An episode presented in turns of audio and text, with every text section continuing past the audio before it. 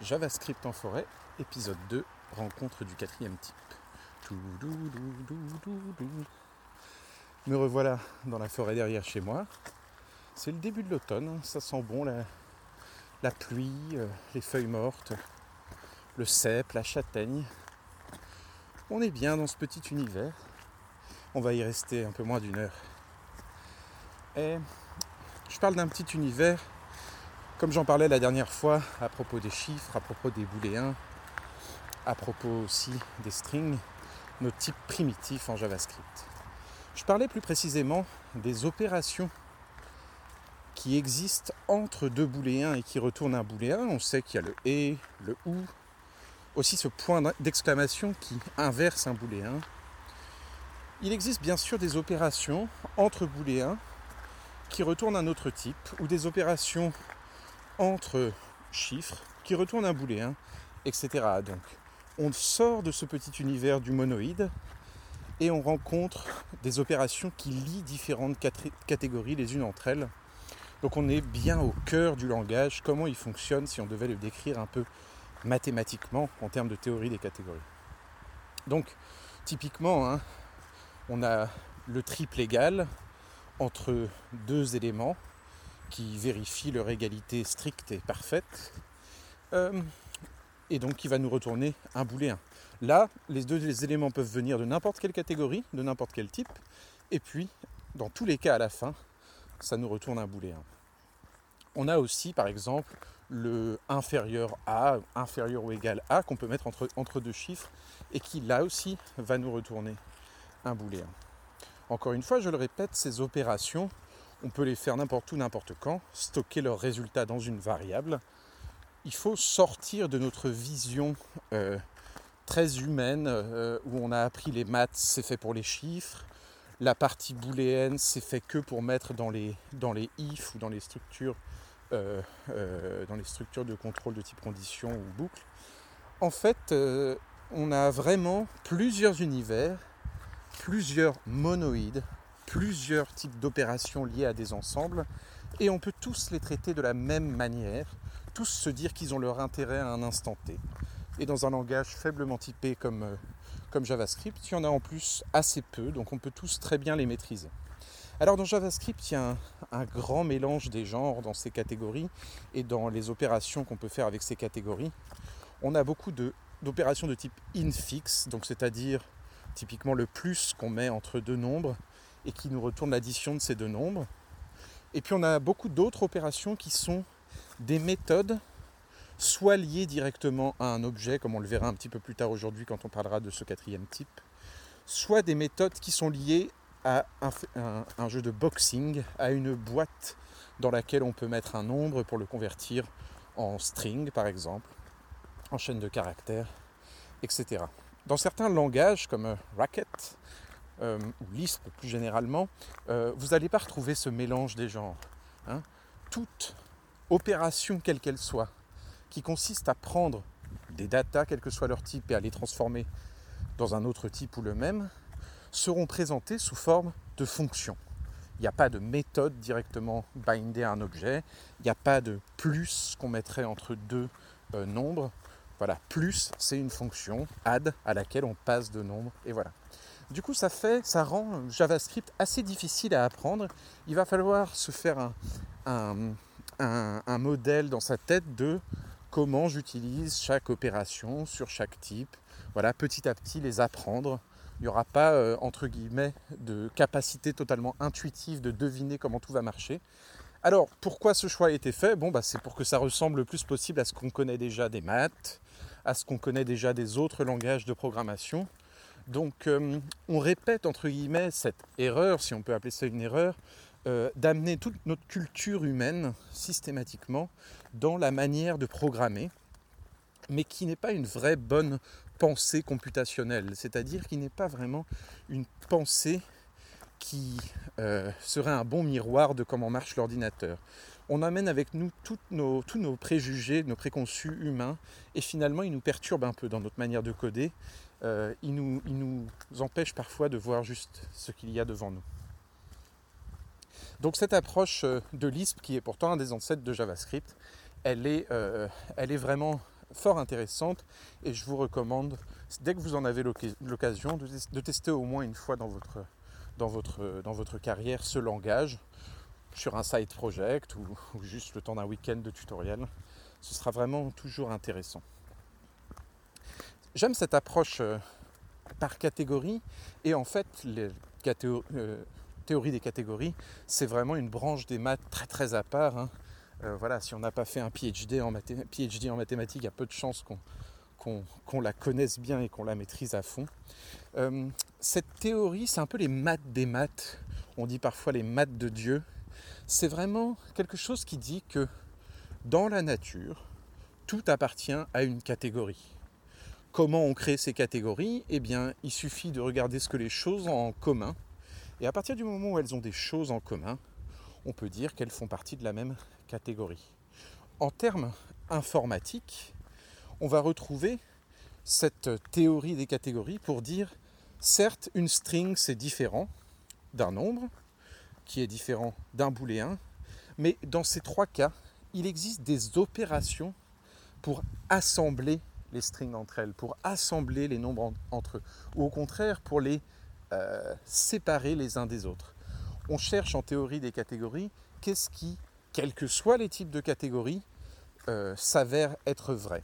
Et donc, on a découvert qu'il existe tout un tas de catégories comme ça, qui ont plus ou moins de points communs, euh, et c'est de là que vient ce mot monoïde évoqué la dernière fois. Il y en a bien d'autres, le functor, la monade. On les abordera petit à petit quand on abordera le JavaScript fonctionnel un petit peu plus tard. Mais je trouve l'idée intéressante de raisonner en catégorie quand on est en train de, faire de l'informatique. Ça évite de partir dans tous les sens. Comme je le disais la dernière fois avec l'exemple de la vidéo, je travaille dans mon petit univers de vidéo. Voilà, essayez de ne pas multiplier à l'infini les types d'objets que vous allez utiliser, les, primitifs que vous allez utiliser, mais de bien réfléchir à quels sont les, quelle est la catégorie de base dans laquelle vous travaillez et quels sont les types de base dont vous avez besoin. Et s'il faut inventer un type, aucun souci, mais réfléchissez-le bien pour qu'il reflète bien une, une réalité. Donc cette idée de catégorie, hein, elle nous vient encore de ce, de ce brave Aristote qu'on a évoqué la dernière fois, qui, avait, est vraiment un des, un des premiers philosophes à se pencher sur la réalité, un peu matérialiste au contraire de son mentor Platon, et qui euh, se dit, bon, essayons de, voir la réalité des choses, euh, comment, euh, comment les assembler toutes chacune dans des catégories, et d'arriver sans préjugés dans cet univers, sans se dire que tout hérite d'un modèle parfait, mais au contraire en partant du bas, en se disant que chaque chose est différente, c'est vrai, et on l'admet, d'accord, chaque chose est vraiment unique, et c'est peut-être une faiblesse de l'humain que d'appeler arbre des choses aussi différentes euh, qu'un petit arbuste dans un coin ou qu'un grand chêne dans un autre, qu'un séquoia dans un autre pays. Mais on voit bien que ces choses-là ont des choses en commun. Et on voit bien, malgré les efforts de la botanique, euh, que c'est très très difficile de faire des vraies catégories fiables pour toujours, que l'arrivée de la génétique a fini par casser plein de groupes de, de, euh, végétaux qu'on avait créés avant parce qu'on trouvait qu'ils se ressemblaient. Donc voilà, c'est un travail sans fin de bien catégoriser notre univers. Euh, mais n'empêche, on fait cet effort pour avoir une description temporaire d'une réalité, on sait qu'elle est imparfaite, on essaie de la rendre la plus correcte possible. Et c'est très souvent ça notre travail d'informaticien. Hein. c'est d'essayer d'aller déceler la logique qu'il y a derrière chaque chose. Quelles sont les propriétés et les fonctionnalités de la chose que j'essaie de décrire? Comment je peux assembler ou désassembler ces choses? Comment je peux les transformer? Donc j'aime cette idée de toujours penser tout en signature on dit souvent une fonction, elle a une signature. Cette fonction prend un nombre et retourne une string, par exemple. C'est typiquement la signature d'une fonction. Eh bien, même si une chose n'apparaît pas être une fonction, par exemple le plus, pourquoi pas ne le penser dès maintenant que comme une forme de fonction qui aurait une signature, elle prend un nombre et un autre nombre et elle me retourne un nombre. ou éventuellement de temps en temps une erreur si j'ai essayé d'assembler des choses qui n'étaient pas des vrais nombres. D'accord? Donc, on peut analyser notre petit univers de primitifs et de liens entre les primitifs, toujours avec ce euh, modèle mental en tête, essayer d'améliorer ce modèle pour savoir bien analyser le code, comment il fonctionne et qu'est-ce que je veux, atteindre comme, euh, comme description de la complexité de la réalité. Ok, donc on a euh, toutes les opérations mathématiques entre les nombres, et puis entre les nombres, on peut souvent utiliser un helper que nous, que nous propose JavaScript nativement. Et cet helper, c'est l'objet math. Il n'y a pas besoin de l'instancier ni quoi. On utilise math avec une majuscule, point, et puis ici une méthode hein, qui permet de faire des calculs. Euh, par exemple, round pour arrondir ou euh, je crois, pour faire la puissance euh, d'un nombre, etc. etc. Donc euh, voilà pour les nombres. Pour les strings, on est plutôt dans les méthodes autour de de n'importe quel string, hein, var a ou let a égale la chaîne toto, et bien maintenant sur a, je peux d'office faire tout un tas de, méthodes de boxing, comme euh, substring, comme euh, au contraire euh, une concaténation de string. Alors là, je, vais, je peux même utiliser directement le plus, ou encore un replace pour remplacer une lettre, un match ou un exec, ou encore un search pour essayer de trouver un pattern, souvent issu d'une expression régulière à l'intérieur d'une string, voir s'il est là ou non et en combien de et en combien d'exemplaires, etc., etc. Donc tout ça va être à, apprendre hein, si vous voulez devenir euh, un gourou ou une gourou euh, en JavaScript. Euh, il faudra se, se pencher sur toutes ces, toutes ces méthodes-là et les avoir en tête ou du moins à disposition dans une documentation à chaque fois que vous codez pour ne pas réinventer la roue à chaque fois. Voilà. Euh, on va donc aborder notre seul type qui n'est pas un type primitif en JavaScript. Et ce type, c'est l'objet. le type object avec une majuscule comme ça. C'est vraiment notre dernier type à apprendre. Et il est vraiment fort intéressant et extrêmement différent des autres types. Et il faut savoir qu'en JavaScript, quand vous avez un array, en fait, il s'agit d'une déclinaison d'un objet. Quand vous avez une fonction, il s'agit encore d'un objet. Quand vous avez une regex ou même une date, il s'agit encore d'un objet. Et donc, tous ces espèces de constructeurs que je viens d'évoquer euh, vont en fait avoir des propriétés communes avec cette notion d'objet qu'on va aborder un petit peu aujourd'hui. Donc, const personne égale ouvrez la collade, et là je vais donner une clé, par exemple le prénom Loïc, le nom Truchot. Alors je sépare ces clés de ces valeurs euh, avec deux points et non pas égal comme dans euh, le cas d'une variable. Donc je vais avoir un prénom de point Loïc et ici virgule avant de passer à la propriété suivante et nom de point Truchot. Donc on pourrait imaginer tout un dictionnaire comme ça de clés associées à une valeur. Hein. On peut dire un dictionnaire, c'est vrai, ça ressemble à euh, un mot et sa définition, par exemple. Euh, donc ici, la clé, c'est ce qui est une sorte de variable. Hein.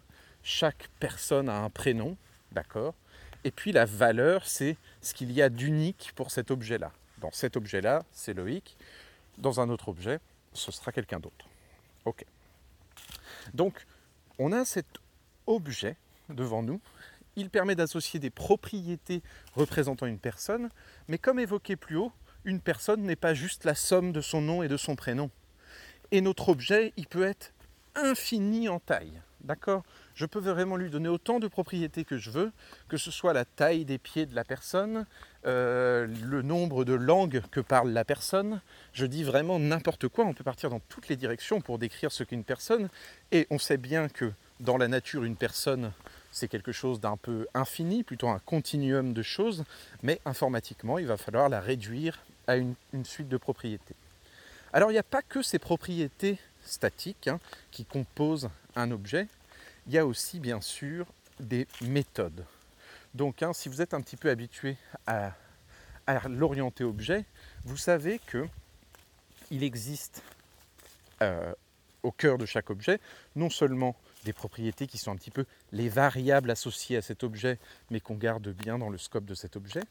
Et puis on a des fonctions qu'on appelle méthodes dans le, cadre d'un objet, mais qui sont 100% équivalentes à ce que pourrait être une fonction euh, par ailleurs, et qui en fait permettent d'agir avec cet objet ou d'agir sur cet objet. Hein.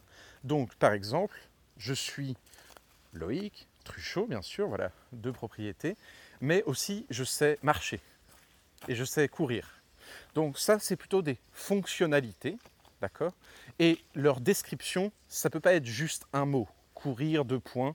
Hmm. Là, on a besoin d'une fonction complète, hein, quelque chose qui entraîne une action. Donc on va rassembler ici, dans un objet, tout ce qu'on veut, aussi bien des, euh, propriétés que des fonctions. D'accord?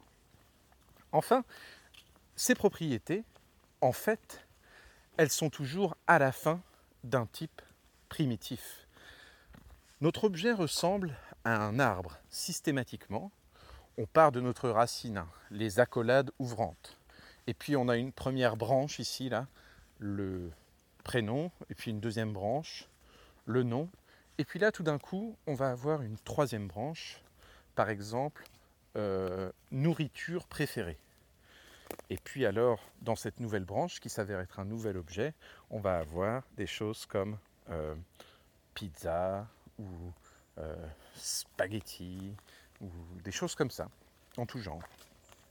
Et donc en fait, on voit bien que notre objet peut bien sûr lui-même contenir, au titre de chacune de ses propriétés, un nouvel objet qui peut contenir un nouvel objet dans tous ces objets nestés les uns dans les autres, imbriqués les uns dans les autres, on peut retrouver aussi des arrays. Ce serait peut-être mieux, dans le cas de mes nourritures préférées ou les langues que je parle, euh, de retrouver ici une liste, un array. On ne les a pas encore abordés, on les verra dans quelques minutes, mais ce serait tout à fait logique de voir ici Loïc Truchot, langue parlée, deux points, ouvrez le crochet, d'accord, pour mettre un array, et donc ici, français, un peu l'anglais vite fait, un peu le laotien vite fait, crochet fermant, virgule, propriété suivante. On pourrait avoir dans cette array de nouveau des objets. Par exemple, on pourrait avoir un objet hein, qui est la description hum, d'un lieu et des personnes qui y travaillent. D'accord Donc euh, on aurait dans cet objet qui représente notre lieu, euh, par exemple, une, une liste de salles et dans chacune de ces salles, il y aurait un nombre de chaises et un nombre de, bureaux. Voilà, on est dans une école par exemple. Et puis on aurait des listes d'élèves qui ont chacun un nom et un prénom. Voilà. Donc on voit bien qu'on peut partir à l'infini dans les niveaux de détail, dans cet arbre qui est un objet. Et donc il est, on va dire qu'il est, entre guillemets, la forme parfaite pour représenter n'importe quelle réalité. C'est pour ça qu'il est à la racine de toutes les autres formes un petit peu spéciales d'objets qui existent en JavaScript, comme par exemple l'array, notre forme la plus importante en JavaScript évidemment, hein, la liste. Donc en JavaScript, il n'y a qu'un seul type de liste. C'est facile, c'est l'array. Et pour déclarer un nouvel array, encore une fois, const c égale et puis ouvrez les crochets, d'accord? Et là, je vais lister une série de choses directement avec des virgules. On ne parle plus de clés valeurs, ici séparées par deux points, mais au contraire, on va juste lister que des valeurs séparées par des virgules. Pourquoi un array est un type d'objet finalement? Est une, finalement une déclinaison d'un objet? C'est relativement simple, c'est parce que en fait, un array, c'est finalement juste un objet qui est indexé par des chiffres en partant de 0. Les clés ici de nos, valeurs sont 0, puis 1, puis 2, puis 3. Et à chaque fois que je rajoute quelque chose à mon array, je vais pouvoir y accéder par l'index correspondant. C'est pour ça que lorsque je veux accéder à la propriété d'un objet, je peux faire quelque chose du type personne, ouvrez les crochets, ouvrez les guillemets, prénom ça va me retourner Loïc dans le cadre de mon objet cité précédemment. Et eh bien dans le cadre d'un array, je peux faire tout simplement, hein, si par exemple c'est une liste de langues, ouvrez les crochets, index de 1, eh bien ça va me retourner le deuxième élément de cet array puisque l'indexation commence à 0. Donc c'est jamais qu'une forme d'objet, mais on va dire optimisé pour être euh, entre guillemets triable, filtrable, trié par ordre, par un certain ordre dès le début, et puis contenir bien sûr des valeurs qui se ressemblent. Alors en JavaScript, rien ne vous empêche d'y mettre toutes sortes de valeurs, hein, de mettre dans un seul array true, puis false, puis un autre objet, puis une string hein, de valeur en valeur. Mais ce sera toujours considéré comme une mauvaise pratique parce que vous ne ferez pas grand-chose avec un array qui ressemble à ça. Je m'explique. Si vous avez un array de string, vous pouvez assez facilement dire eh bien, tu me les mets tout ensemble et tout ensemble rassemblés avec la méthode join que je peux faire sur n'importe quel array, elles vont représenter par exemple une phrase. D'accord? Donc, si par exemple je suis en train de faire du traitement automatique du langage et j'ai besoin d'isoler le verbe du complément et du sujet, et puis tout d'un coup de les re-rassembler par ailleurs, ici j'aurai un array de string par exemple pour représenter chacun de ces mots, ce sera bien pratique. Je pourrais aussi avoir un array d'objets qui sont tous formatés de la même manière et qui disent voilà le mot, deux points, hein, et puis voilà son type, c'est un verbe. Et dans ce cas-là, j'irai chercher dans mon array chacun des objets quel est le bon mot et je, veux, vais essayer de joindre tous ces éléments-là les uns avec les autres pour former une phrase. En tout cas, dès que j'ai un array fait de choses qui ont le même type, ou fait d'objets qui sont tous formatés de la même manière et qui ont la même forme, shape en anglais, ça va être vraiment intéressant pour pouvoir opérer des calculs, faire du tri, du filtre, etc. Je pourrais envisager par exemple une fonction qui, quel que soit le mot, par exemple une liste de légumes, hein, j'ai un array qui contient juste des légumes séparés par des virgules, euh, et qui dit euh, j'aime ce légume, j'aime ce légume, j'aime ce légume, et qui répète toujours j'aime suivi du légume qui est en train de passer dans l'itération de ma boucle que je suis en train de faire sur ma liste. Bon, ça va marcher à chaque fois. Au contraire, si j'ai des arrays qui contiennent toutes sortes de types, je vais quasiment rien pouvoir en faire. Je ne vais pas vraiment pouvoir écrire une fonction ou une boucle qui va correctement s'en servir. Ou alors ma complexité explose. Dans ma boucle, je vais devoir dire si c'est de type string, tu fais ça. Si c'est de type nombre, tu fais ça. Etc. etc. Avec par exemple cet opérateur typeof qu'on a vu la dernière fois, qui est un peu un faux ami, puisqu'on sait que typeof de nul retourne object, par ailleurs, tous les autres type-of retournent le type correct sous forme de string, à l'exception de type-of euh, sur une fonction qui retourne function, alors qu'on sait bien que euh, le type d'une fonction est en fait object. D'ailleurs, faites un type-of sur un array, vous verrez que ça retourne aussi object. Donc type-of, un peu un faux ami parce qu'il ne reflète pas les vrais types de JavaScript, il a ses propres limites, mais ça peut servir à discriminer chaque type dans une petite routine que vous aurez créée par ailleurs. Donc euh, en tout cas voilà, c'est beaucoup plus intéressant d'avoir des listes ayant un type bien particulier et dans l'énorme majorité des langages euh, strictement typés, euh, que sont par exemple, j'en sais rien, Java ou C Sharp ou quoi, les langages les plus mainstream, vous allez avoir presque systématiquement quand vous travaillez sur des listes, une liste de strings ou une liste de numbers de manière obligatoire. C'est écrit dans les types. Même si vous n'avez pas de type en JavaScript, je vous invite fortement à réfléchir en ces termes. Je veux une liste de nombres, je veux une liste de booléens. Comme ça, je vais pouvoir avoir une routine qui va regarder chaque élément de ma liste et qui sait quoi faire avec. Voilà. Euh, typiquement, hein, si j'ai une liste de booléens, eh ben, je peux faire une opération et sur tous ces booléens d'un coup. Par exemple, j'ai un tableau et c'est true, virgule true, virgule true. Quand je dis un tableau, un array, une liste, pour moi c'est synonyme. Dans l'univers de JavaScript, bien sûr. Eh bien, je fais un et là-dessus, hein, une petite routine qui assemble tout ça avec un et, et puis ça va me retourner true. D'accord? Ou alors je rajoute un false là-dedans, parmi tous les éléments de mon tableau, paf, ça va me retourner false. Il suffit qu'il y ait un false dans le tableau, ça va me retourner false. Ou alors, comme je dis tout à l'heure, une concaténation de toutes les strings dans un tableau, ou une addition. Hein. on a dans un tableau, par exemple, tous les âges de toutes les personnes de la classe.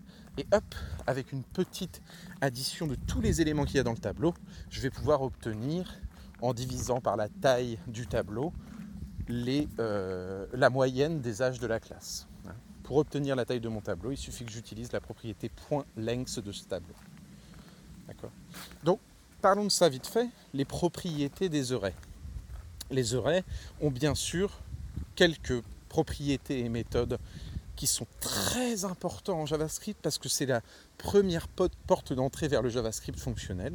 Donc la propriété la plus utilisée, c'est bien évidemment .length, attention de ne pas se tromper, L-E-N-G-T-H, dans l'ordre des lettres. Ça va vous retourner la taille de l'array, la taille de la liste, c'est-à-dire combien d'éléments y a-t-il dans cette liste. Pas besoin de parenthèse ouvrante et fermante à la fin, ce n'est pas une méthode, c'est une propriété statique qui se balade avec l'array et qui connaît toujours sa taille. Au contraire, si vous allez utiliser quelque chose comme map, filter, reduce, for each, etc., vous êtes sur des méthodes de. N'importe quel array, hein, const, euh, légumes avec un S, égale, ouvrez les crochets, ouvrez les guillemets, navet, fermez les guillemets, virgule, ouvrez les guillemets, carotte, et ainsi de suite. Je fais toute une liste de légumes. D'accord? Maintenant, je peux faire sur cette liste de légumes, sur mon nom de variable de constante légumes, je peux faire un point for each et mettre quelque chose après pour avoir une itération sur tous les éléments de mon array. Je peux faire un point map et donc dans ce cas, je vais pouvoir transformer chacun des éléments de mon array un par un en une nouvelle forme que je stockerai dans un nouvel array. D'accord? Je peux faire un point filter pour filtrer certains éléments de l'array, un point euh, find pour trouver une chose dans l'array, un point find index pour trouver l'index d'une chose dans mon array, etc., etc.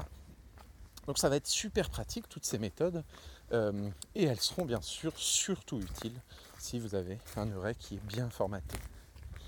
Ok, donc on continue sur cette idée là. Donc toutes ces méthodes là, pourquoi elles sont souvent liées au fonctionnel, en particulier map, filter et reduce Eh bien simplement parce qu'on peut les chaîner. Comme c'est des méthodes qui elles-mêmes retournent un nouvel array, comme je vous ai dit map hein, prend une fonction, on verra ça plus tard plus en détail, prend une fonction qu'elle applique à chacun des éléments d'un array et retourne un nouvel array transformé. Et eh bien comme ça retourne un array, sur cet array, de nouveau, je peux faire un filter ou un find ou un join ou utiliser n'importe laquelle de ces méthodes de très pratiques. Donc je vais pouvoir enchaîner comme ça plusieurs d'affilée et ça va être très déclaratif. Hein.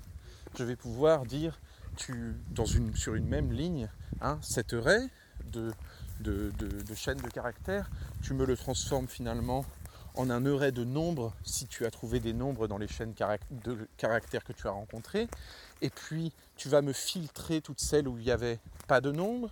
Et puis tu vas m'additionner tous ces nombres ensemble. Donc on voit qu'on va pouvoir faire des traitements avancés de, de, de, textes découpés correctement dans un array par exemple, euh, via ces méthodes-là en les chaînant les unes à la suite des autres. Donc là on est typiquement, typiquement dans de la programmation fonctionnelle. Et encore une fois, on est typiquement dans le clin d'œil vers le parent de JavaScript qui est Lisp, puisque euh, Lisp, hein, Processor, c'est vraiment le langage qui a réussi à résoudre 80% euh, des problèmes informatiques juste avec des listes et des méthodes qui fonctionnent bien sur les listes.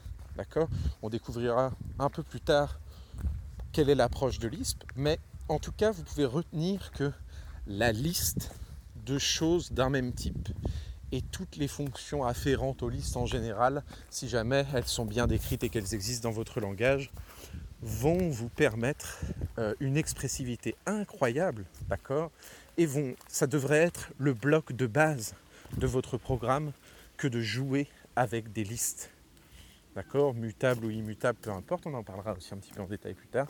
Mais voilà, la liste est votre point d'entrée pour bien euh, automatiser n'importe quelle tâche. Et c'est le but de l'informatique, d'automatiser des tâches. Donc pour automatiser correctement, on a besoin de patterns qui se répètent, de choses qui sont assez similaires pour qu'on puisse faire les mêmes traitements de l'une à l'autre. Ok. Il existe une forme toutefois un petit peu différente de l'array qui peut être autorisée en code, euh, dans lequel l'array n'aurait pas des types qui sont tous les mêmes, d'accord? Ce ne serait pas un, array de string. Dans ce cas-là, on parle de tuples. Alors, les tuples, les tuples, euh, on, va les représenter avec un, array en JavaScript parce qu'on n'a pas le choix. Hein, l'array est vraiment euh, euh, le seul moyen de faire des formes de liste en JavaScript, donc on va s'en contenter. Et alors un tuple, ça dit par exemple, on sait d'avance dans notre tête que dans tous nos arrays, on aura le prénom, virgule, suivi du nom, virgule, suivi de l'âge qui sera un number. On voit bien qu'ici on a un array qui a des types différents à l'intérieur de lui, mais c'est un array qui aura toujours une taille de 3, et ce sera toujours à l'index 2 qu'on trouve un number, alors qu'à l'index 0 et 1, on trouvera toujours une string.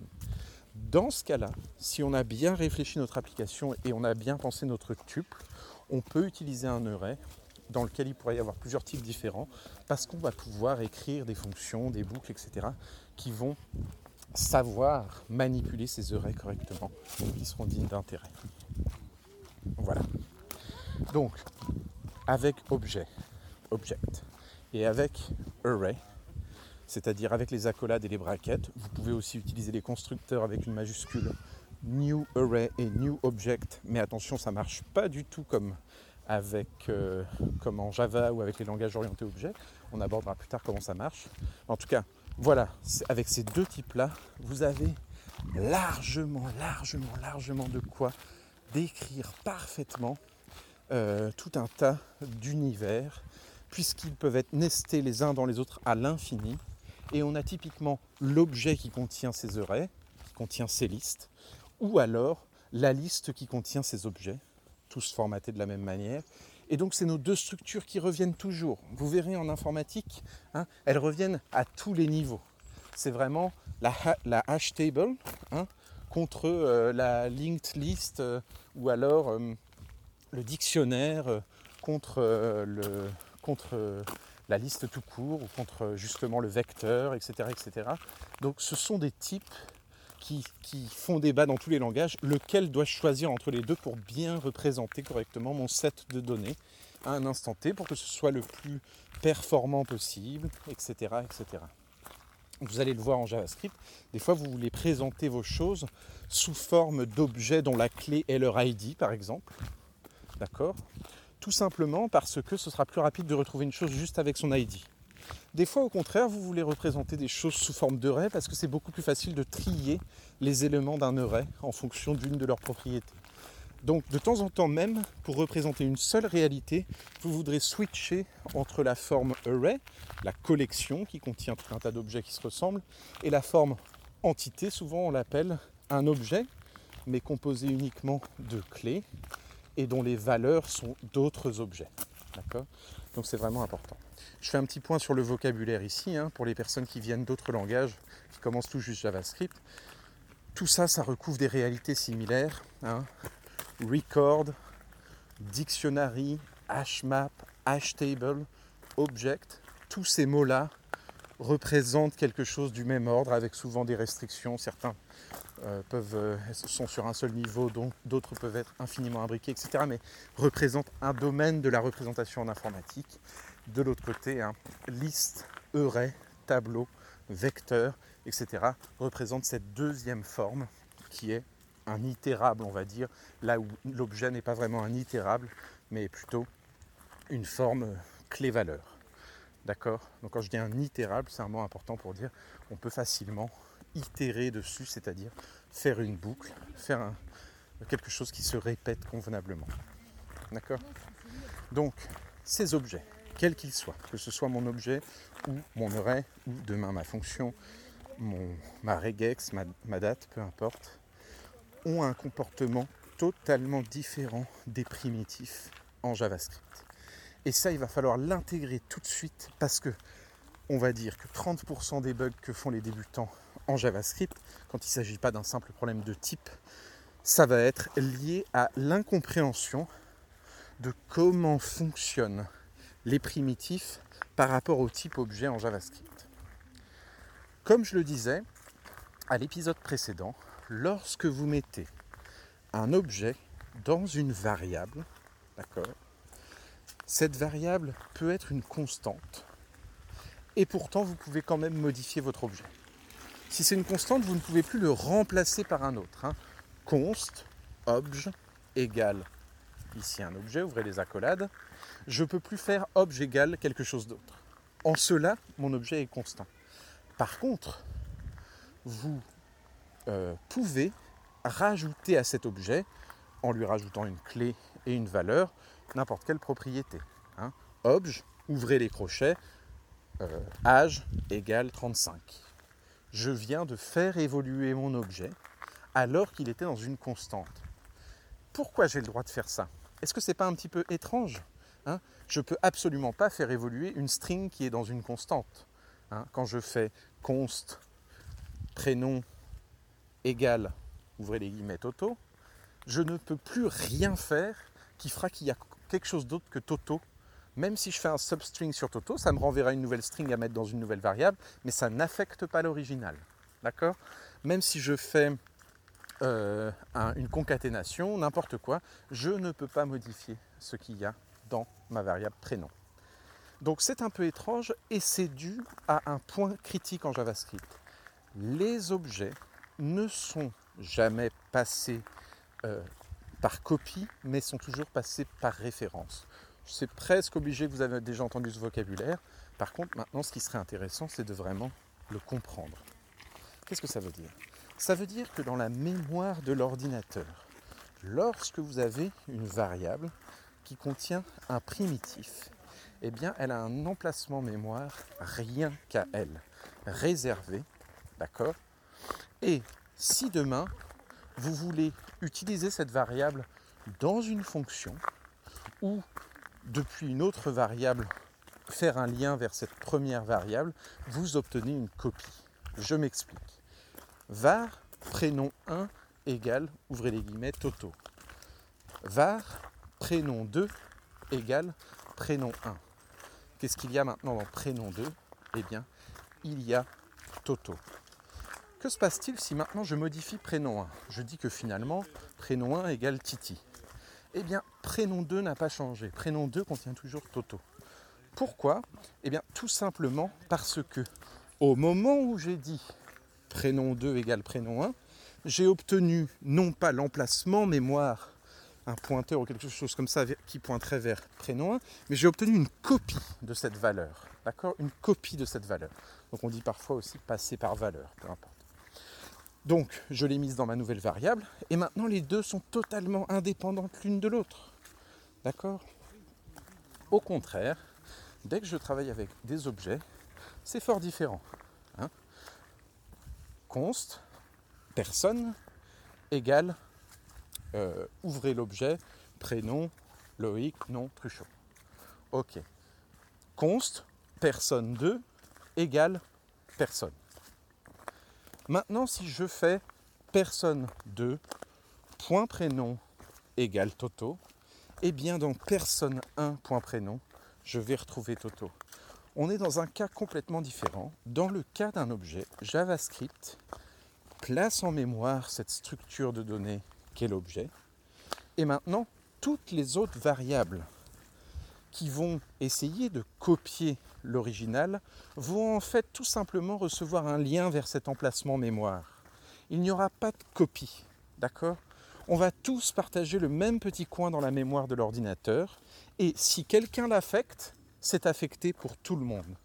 D'accord? Donc ça c'est hyper important à retenir, la différence entre une référence hein, vers quelque chose, un pointeur, quelque chose qui, qui est un lien vers une, vers une valeur en mémoire, ou alors une copie où chacun récupère son propre emplacement mémoire. Les primitifs, d'accord? Undefined, nul, euh, symbole, euh, big int, number, euh, string et booléen, eux, ce sera toujours en copie quand on les passe, d'accord?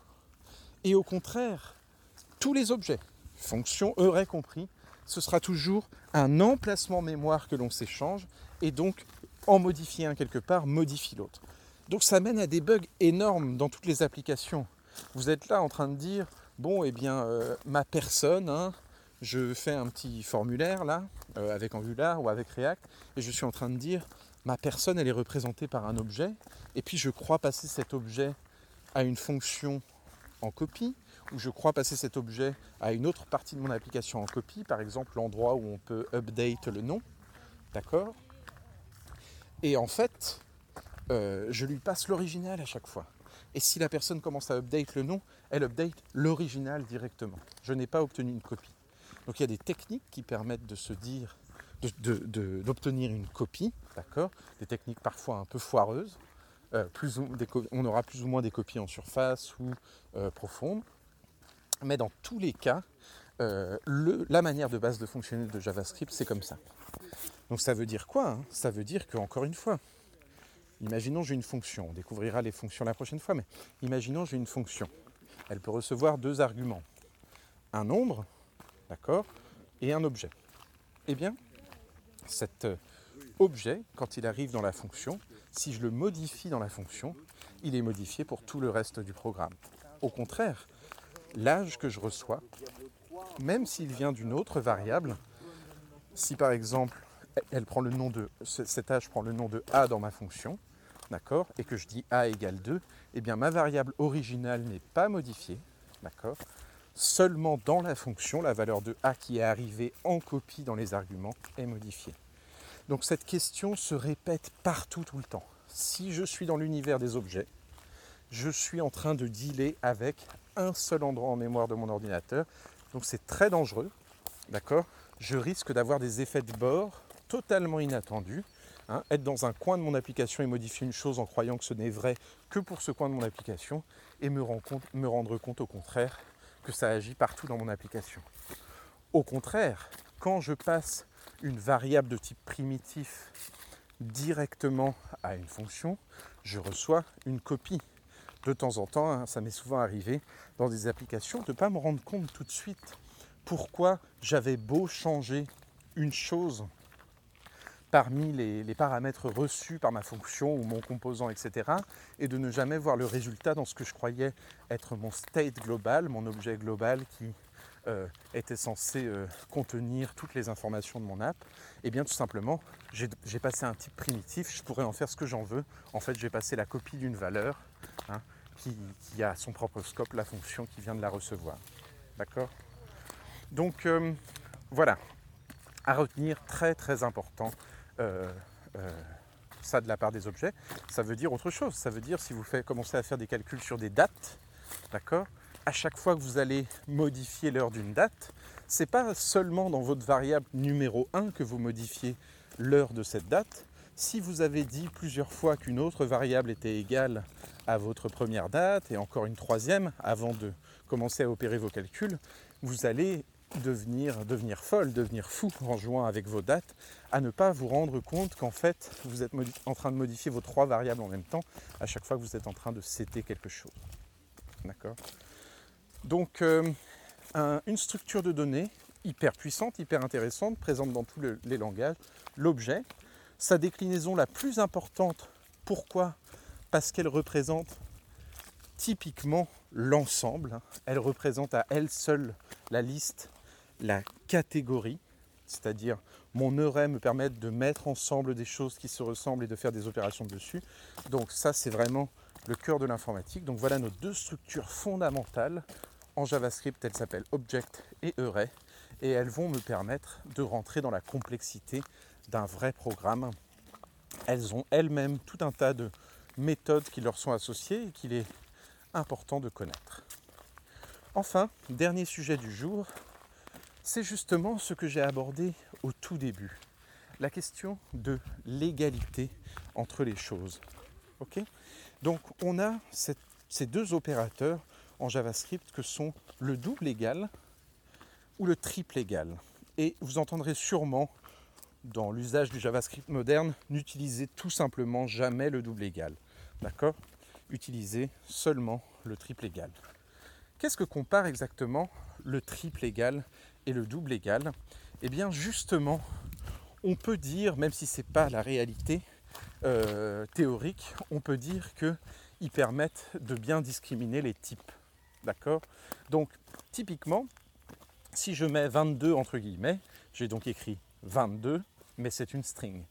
Et si j'ai 22 sous forme de nombre, ici, je n'ai plus une string, mais j'ai bien un number. Et eh bien, si je mets un double égal entre les deux pour savoir si euh, ces deux données sont les mêmes, eh bien, euh, la réponse sera true. Au contraire, si je mets un triple égal entre les deux, la réponse sera false. Voilà pourquoi c'est hyper important en JavaScript, si vous essayez de coder professionnellement de façon très stricte, de n'utiliser que le triple égal. Qu'est-ce qui fait que je peux comparer sans me tromper deux choses? C'est assez évident entre la string et le number. Si un nombre apparaît dans la string à peu près correctement euh, et que je le compare à un nombre qui est un vrai type number, alors JavaScript peut faire le calcul. Malheureusement, si j'essaie de comparer avec le double égal un objet et la valeur true, ou alors un booléen et la string false ou true, je commence à me perdre un petit peu. Je ne vais pas pouvoir savoir de tête, sans aller consulter les tables de coercion, quel va être le résultat? Donc c'est justement ce mécanisme de coercion qui est en jeu. JavaScript décide pour nous à gauche et à droite de ce double égal, quel type il va garder, lequel, en quel type sera transformé l'autre pour pouvoir faire cette comparaison. Et comme peut-être qu'il va transformer un array en string vide, ou alors il va peut-être transformer un booléen en 0 ou en 1, eh bien vous allez avoir des résultats. Si vous ne connaissez pas par cœur ces mécanismes de coercion qui sont presque impossibles à apprendre tous par cœur, la table de coercion est énorme, vous aurez des résultats inattendus. D'accord? Donc d'office adopter le triple égal. Enfin, qu'est-ce que l'égalité? C'est une question presque philosophique. Pourquoi JavaScript a adopté cette notion de double égal? Encore une fois, hein, seuls les sites euh, ne réfléchissent qu'en absolu. Euh, les vrais Jedi, eux, savent bien que tout n'est pas ni blanc ni noir, mais toujours un peu gris, en teinte de gris.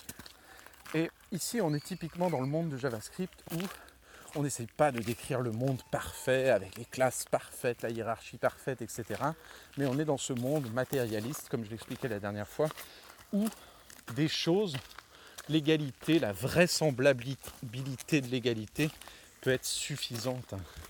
En philosophie, on appelle ce mouvement les fiabilistes. Ils disent qu'on ne saura jamais la vérité, bien sûr, mais que c'est pas pour autant qu'il faut arrêter de faire de la philo. Euh, on peut s'en approcher et c'est souvent suffisant. D'accord?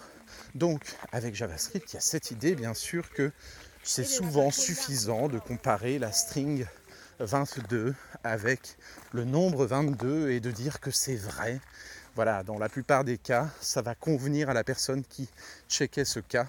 Donc voilà pourquoi JavaScript, qui a toujours eu cette philosophie très ouverte, euh, laisse, a laissé passer cette idée qu'on pouvait avoir ce double égal.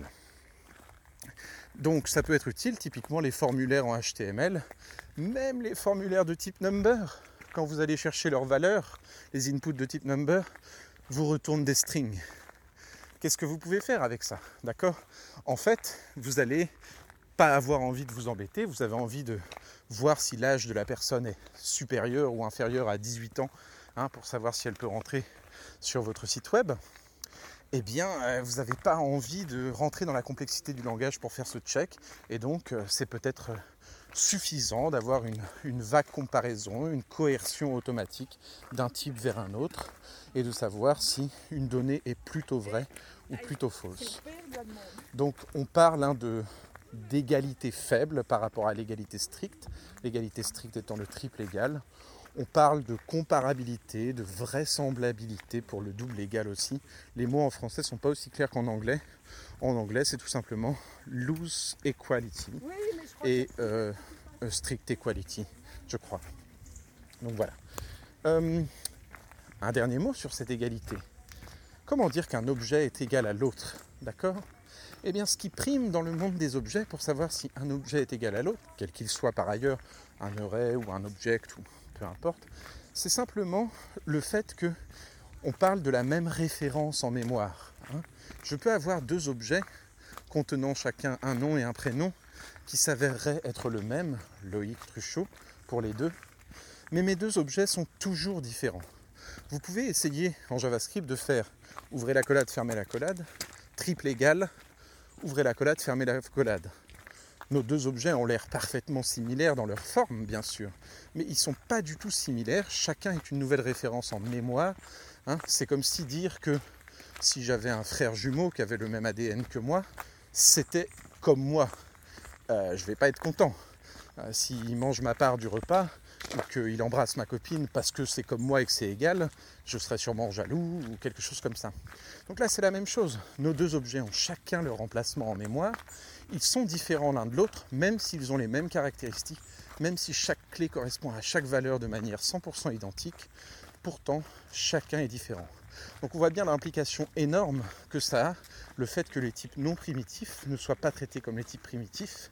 Ça a une implication aussi quand on vérifie l'égalité des choses, hein, l'équivalence des choses, la comparabilité des choses. Ici, ça joue vraiment. D'accord? Donc à retenir absolument pour ne pas se perdre dans cet univers. Voilà, on a fait un peu le tour de ce qui m'intéressait d'évoquer autour de la question des, objets ou des oreilles. On aura tout le temps de revenir en, détail sur ces méthodes d'oreilles très importantes. Les méthodes d'objets tout court, il n'y en a pas beaucoup des, des, formidables. Il y en a quelques-unes qu'on utilise directement depuis le constructeur Object, hein, comme euh, par exemple object.assign ou object.is justement pour euh, vérifier l'égalité des choses. Donc, euh, donc voilà, ça, peut être des, petites pistes intéressantes, mais tout ça ne nous apporte pas énormément. Là maintenant. Ok, un dernier mot juste pour, euh, pour conclure. Euh, toute cette question de la théorie des catégories, oui, vous voulez développer maintenant, vous n'avez pas le temps de, faire un doctorat en maths pour aborder ça. Il y a un excellent bouquin qui est gratuit en ligne en plus, de Bartosz Miliuski, j'espère que j'écorche pas trop son nom, Bartosz Miliuski, quelque chose comme ça, qui s'appelle Category Theory for Programmers. Et dans ce bouquin-là, vous entendrez parler des quelques maths des maths et théories des catégories que j'ai euh, évoquées ici et qui permettent de mieux, de se faire un meilleur schéma mental de comment vont marcher mes ensembles de données, mes types de données, s'assembler les uns avec les autres, etc. Donc ça peut être une lecture intéressante. Je le mettrai dans les notes de cet épisode. Voilà, c'était Loïc Truchot pour JavaScript en forêt. Merci d'avoir suivi et bonne balade dans vos forêts automnales autour de chez vous. Allez, à bientôt